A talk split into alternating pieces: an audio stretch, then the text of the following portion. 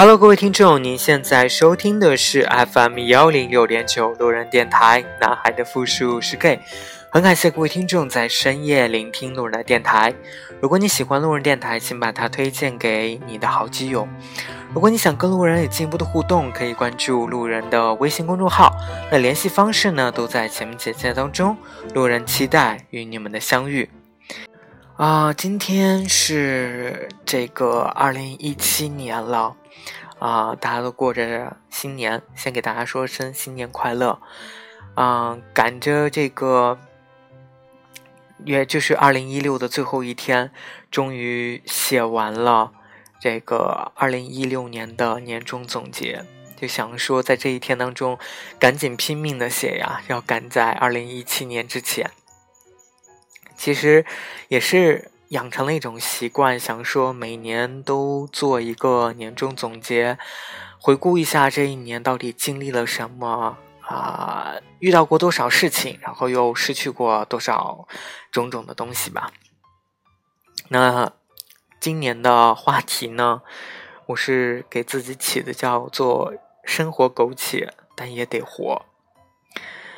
嗯，首先要感谢吧。还是要感谢二零一六年我还能活着。我想我每年都会去感谢我还能活着。其实不是说我矫情还是怎么样，只是可能每年都会经历啊身边或者是说自己啊家里人的一些离开，所以啊感谢活着是一件。我觉得最基本的感恩的事情，如果我都不活着了，那我也没有任何的这种好的东西能够分享给大家，我也不会再有更新电台等等等等，就是所所有的一切一切，都是因为我活着，所以才做的有意义。临近二零一六年的前一天，突然收到了。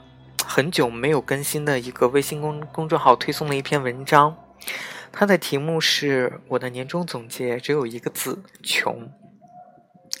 文中用了很多案例，指出几个问题。第一个就是当下的市场经济呢，付出跟回报未必是成正比的，没有人能够拿情怀当饭吃。第二个就是有能力的人未必就能被慧眼识人，也许人。只当你在放屁。第三个，人最本能的求生意识就是果腹。你穷，你就得打破自己，迎合他人。说白了，你没印钱的本事，就得舔着脸靠他人打赏。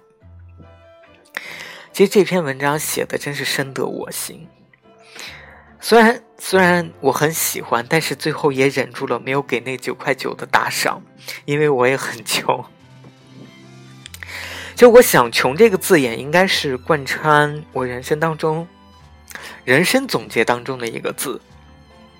而二零一六年的总结，其实我更想用一个词，叫做“折腾”。今年也还是会从嗯生活、金钱、工作、爱情。这几个方面来总结，其实排名是分先后的。先说生活吧，我觉得生活不只有诗和远方，还有折腾。有人说，生活就是生下来活下去，真是赤裸裸的大实话。前几天，上海的一个朋友跟我说，他的一个同事，一年工作下来还得借钱回家过年，想想都挺心酸的。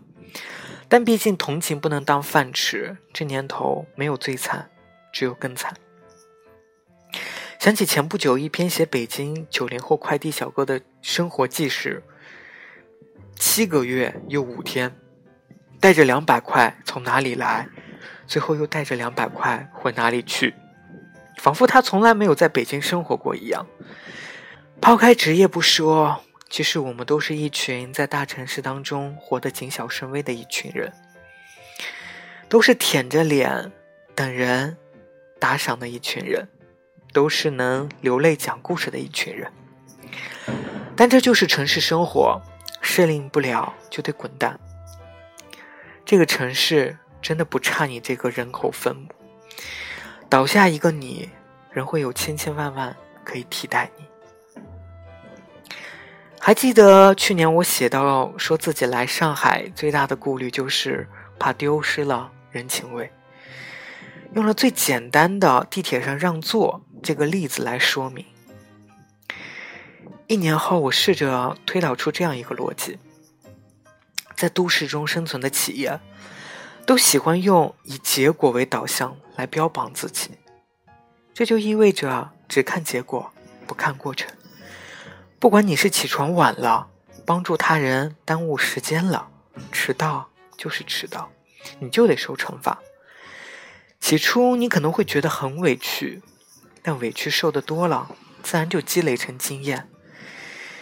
你会。以优先完成自己的结果作为考量，所以当你在外遇到困难、很无助的时候，不要去埋怨社会的人情冷漠，因为你可能也是始作俑者之一。有人帮你，那是知得知你幸；没人帮你，那是理所当然。一年三百六十五天的大部分时间都被床和工作所占据着。简单的来说，不是在郊区，就是在办公大楼里。前两天坐十二号线，需要在南京西路去换乘到二号线。出站的那一刹，真的有一种久违进城的感觉。灯红酒绿的街道，熙攘的人群，上海除了有加班，还有繁华。到了我这个年纪，会发现身边的人渐渐步入正轨。买房、买车、生儿育女，反而三无人员的我却成了格格不入的一种个体。还要怎么折腾？还要折腾多久？一切都是未知数。说说金钱，钱这种东西，我想应该是越折腾越有。时间过得很快，眨眼已经在上海折腾一年了。某次跟室友去他朋友家送个东西，那是个一梯一户、将近两百平的房子。出门时，舍友告诉我说，这个房子至少得卖一千万。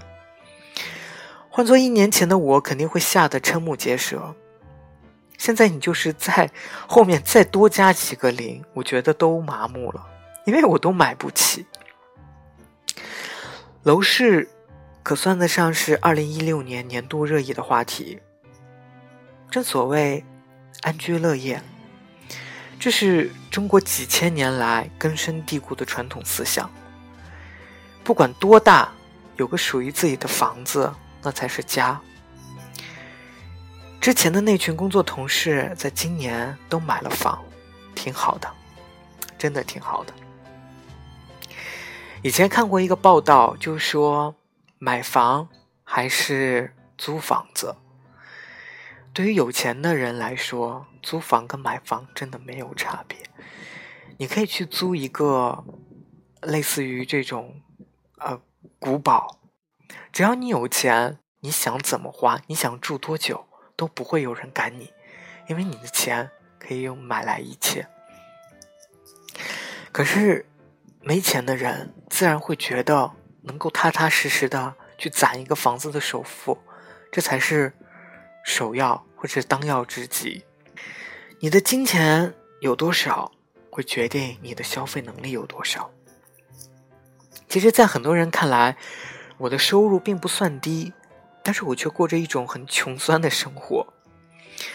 一部电脑，一个手机，一个办公桌，一张床，一张手抓饼，一张地铁卡。其实就可以占据我生活的大部分，但其实今年算下来，我也没有攒攒多少钱。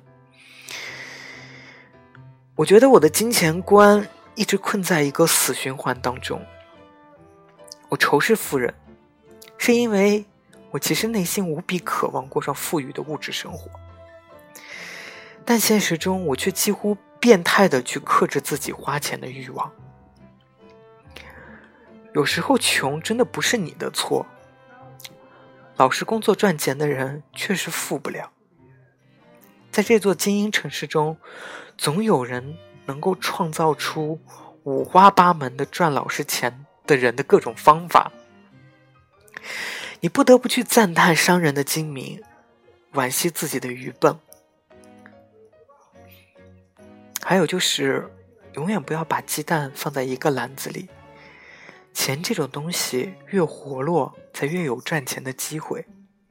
前提是你得了解你所投的项目是怎么赚钱的，或者是怎么赔钱的。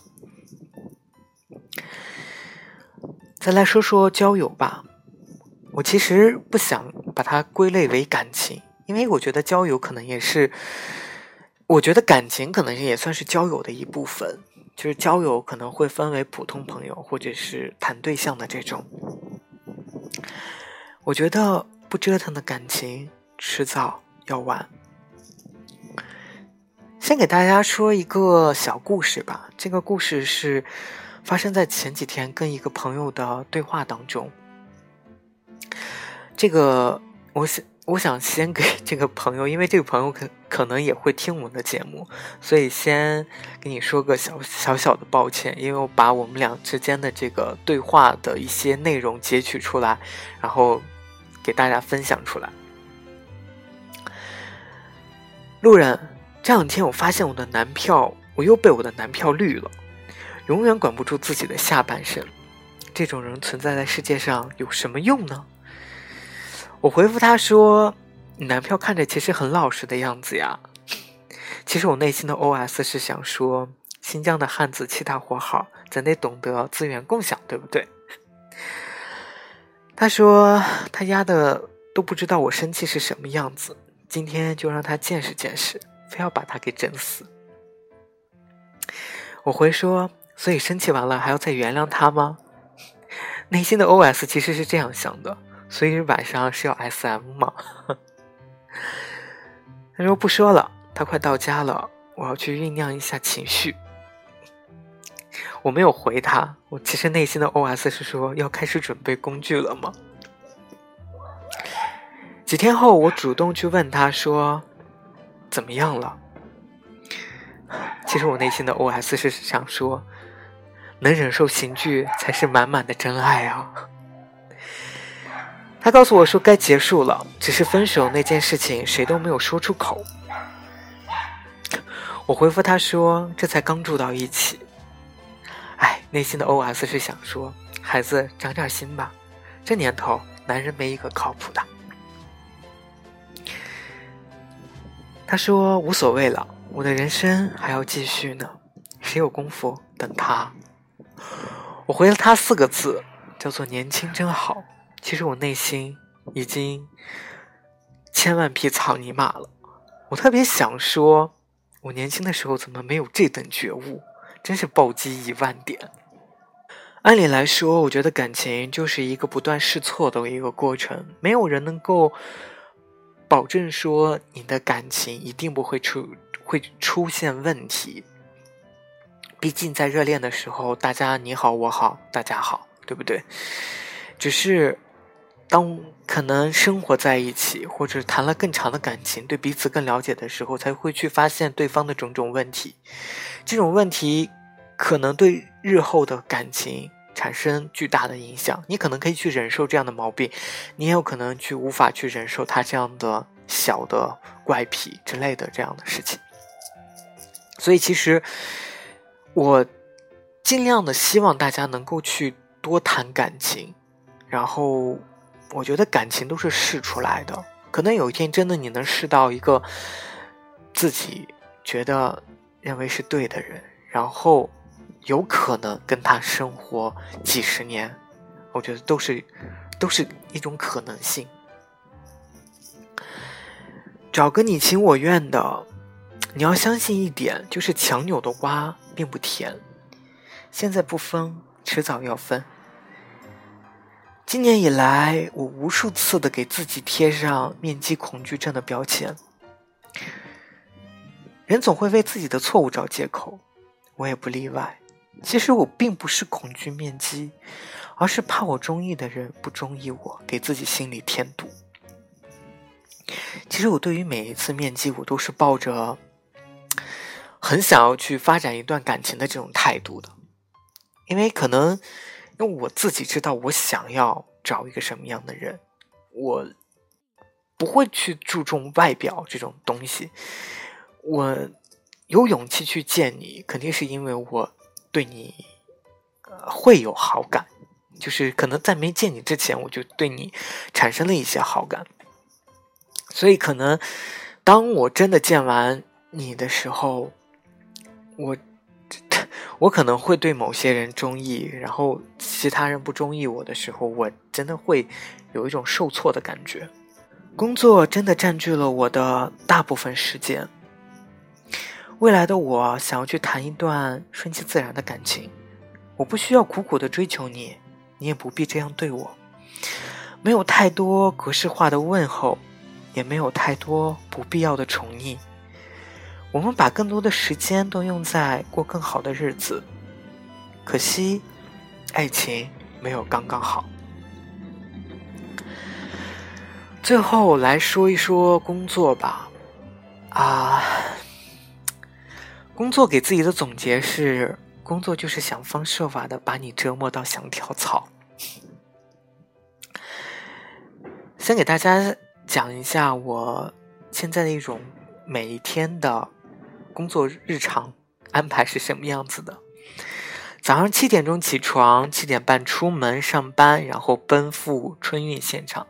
其实我特别想吐槽的就是大城市的这个出行啊，很多人说这个春运就是一年一度的啊，这种场面很壮观。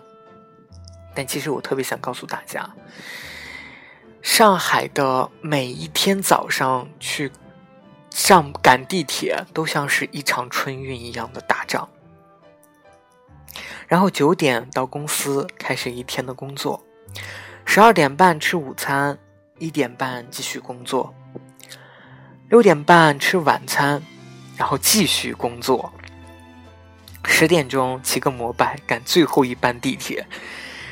十一点半到家睡觉，然后就是每天不停的去重复这样的一种工作，就生活作息，every day。今天有朋友问我是不是又开始手抓饼的日子了，我看到后真的是笑出了声。来上海以后就不知不觉的把手抓饼作为加班回回家路上的一种必备。北上广不相信眼泪，北上广更不缺替补，你只能去忍受，达到忍无可忍的地步，然后去辞职，另谋生路，继续忍受，如此往复。学生时代，我们经常被政治教育灌输叫“中国特色社会主义道路”这个名词，工作以后。我才能深刻的体会所谓的特色到底在哪里。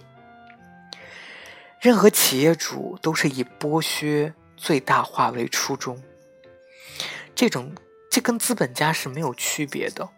这也就是为什么会被贴上特色这样的标签。在其位谋其政，作为员工的时候，你肯定希望企业主能够给你更好的薪水，更少的工作。而当你作为老板的时候，你恨不得一个人当两个人用。其实，并没有对错之分，只是一种博弈的关系。这一年，我对工作的总结是：北上广不需要梦想，只要你不是老板，你的梦想分分钟会被碾压成实现他人梦想的执行力。所有的老板要求的就是你要有执行力。你要能把他想的东西做出来，哪怕他的梦想是天马行空的，你都要帮他去实现。所以这就是我为什么在节目的开始会说那三点。有能力的人未必会被慧眼识人，人家也许真的是当你在放屁。我们需要去打破自己的底线，去迎合他人，因为你要谋生。所以，我们都是在靠他人的打赏而活着。我，我其实挺介意大家说我是一个很悲观的人。我只是说，偶尔会变得很悲观，可能某一个状态，但是。我很多时候去表达自己观点的时候，看似是一个比较比较负能量吧，可能在你们看来是比较消极的一种状态，但其实我只是把一些我自己认为的社会现状给大家展示出来了。这个社会就是这么残酷，我可能有一天我也会受不了。我来上海以后，接了新工作以后，可能。哭过无数次，只是这种次数都都没有没有跟你们说过，或者是没有当众哭过，然后会觉得很苦。所以，我记得我去年就是今年，对，应该还是说今年吧，今年录了一个叫做《承认吧，你的人生不可能过得更好了》，我真的就是很认同这个观点。呃，我可能会把大部分的时间都投入到工作当中。我发现我自己的这种工作状态的变化，会导致我对生活的这种，会影响到我对生活的一种兴趣。以前在成都的时候，我可能会经常想要去逛街，或者是想要去淘宝购物，给自己买点新的衣服去穿一穿。但是来了上海以后，就完全不会。很多人告诫我说，趁年轻的时候还是要学会去保养，啊！但是我真的有点做不到，真的觉得每天累到我，就想好好的去休息，好好的去睡觉补觉，就如此简单而已。有些时候真的脸脸上的这种状况很糟，身体的状况很糟，但是我，哎，说实在也是可能自己真的比较懒。不会去 care 这样的问题了，就会想说，也还好了，反正也自己也没有对象，也也真的就是没有时间去谈对象，啊，就会觉得说那就这样吧，就让自己，哎，还是先满足自己的这个休息的这个欲望会比较好。那其实本来是想说给大家做一个总结，然后。其实这总结已经是写好的，就给大家分享一下。但是还是在总结当中去穿插了一些在总结当中没有写到的一些想法。二零一六年就这样过完了，然后也不知道二零一七年会怎么样。我只知道，承认吧，你的生活不可能再更好了，就可能以后的压力会更大，啊。疲惫的状态会更多，只会是这样子的。相信我，这就是现实。不要抱着说未来的生活会更好，不会更好了，真的不会更好了。更好的是说你有自己能力的提升，或者是你的对工作的容忍程度更强，这个才是我觉得能够更好的一件事情。好啦，那今天这期节目呢就录到这里，很期待大家能够留言给我说一说，在二零一六年你们的年终总结是什么样子的。那其实这期节目呢，我是在这个二零一七年的这个啊过年的时候给大家录录制的，但其实啊我的总结是在二零一六年的最后一天写完的。我很想在这个新年的第一天，能够跟大家分享我自己对于二零一六年的这个年终总结。希望我们二零一七年不会说变得更好，希望就是说能够成长的更快吧，赚钱赚的更多。好啦，再次感谢各位听众在深夜聆听路南电台，各位听众新年快乐。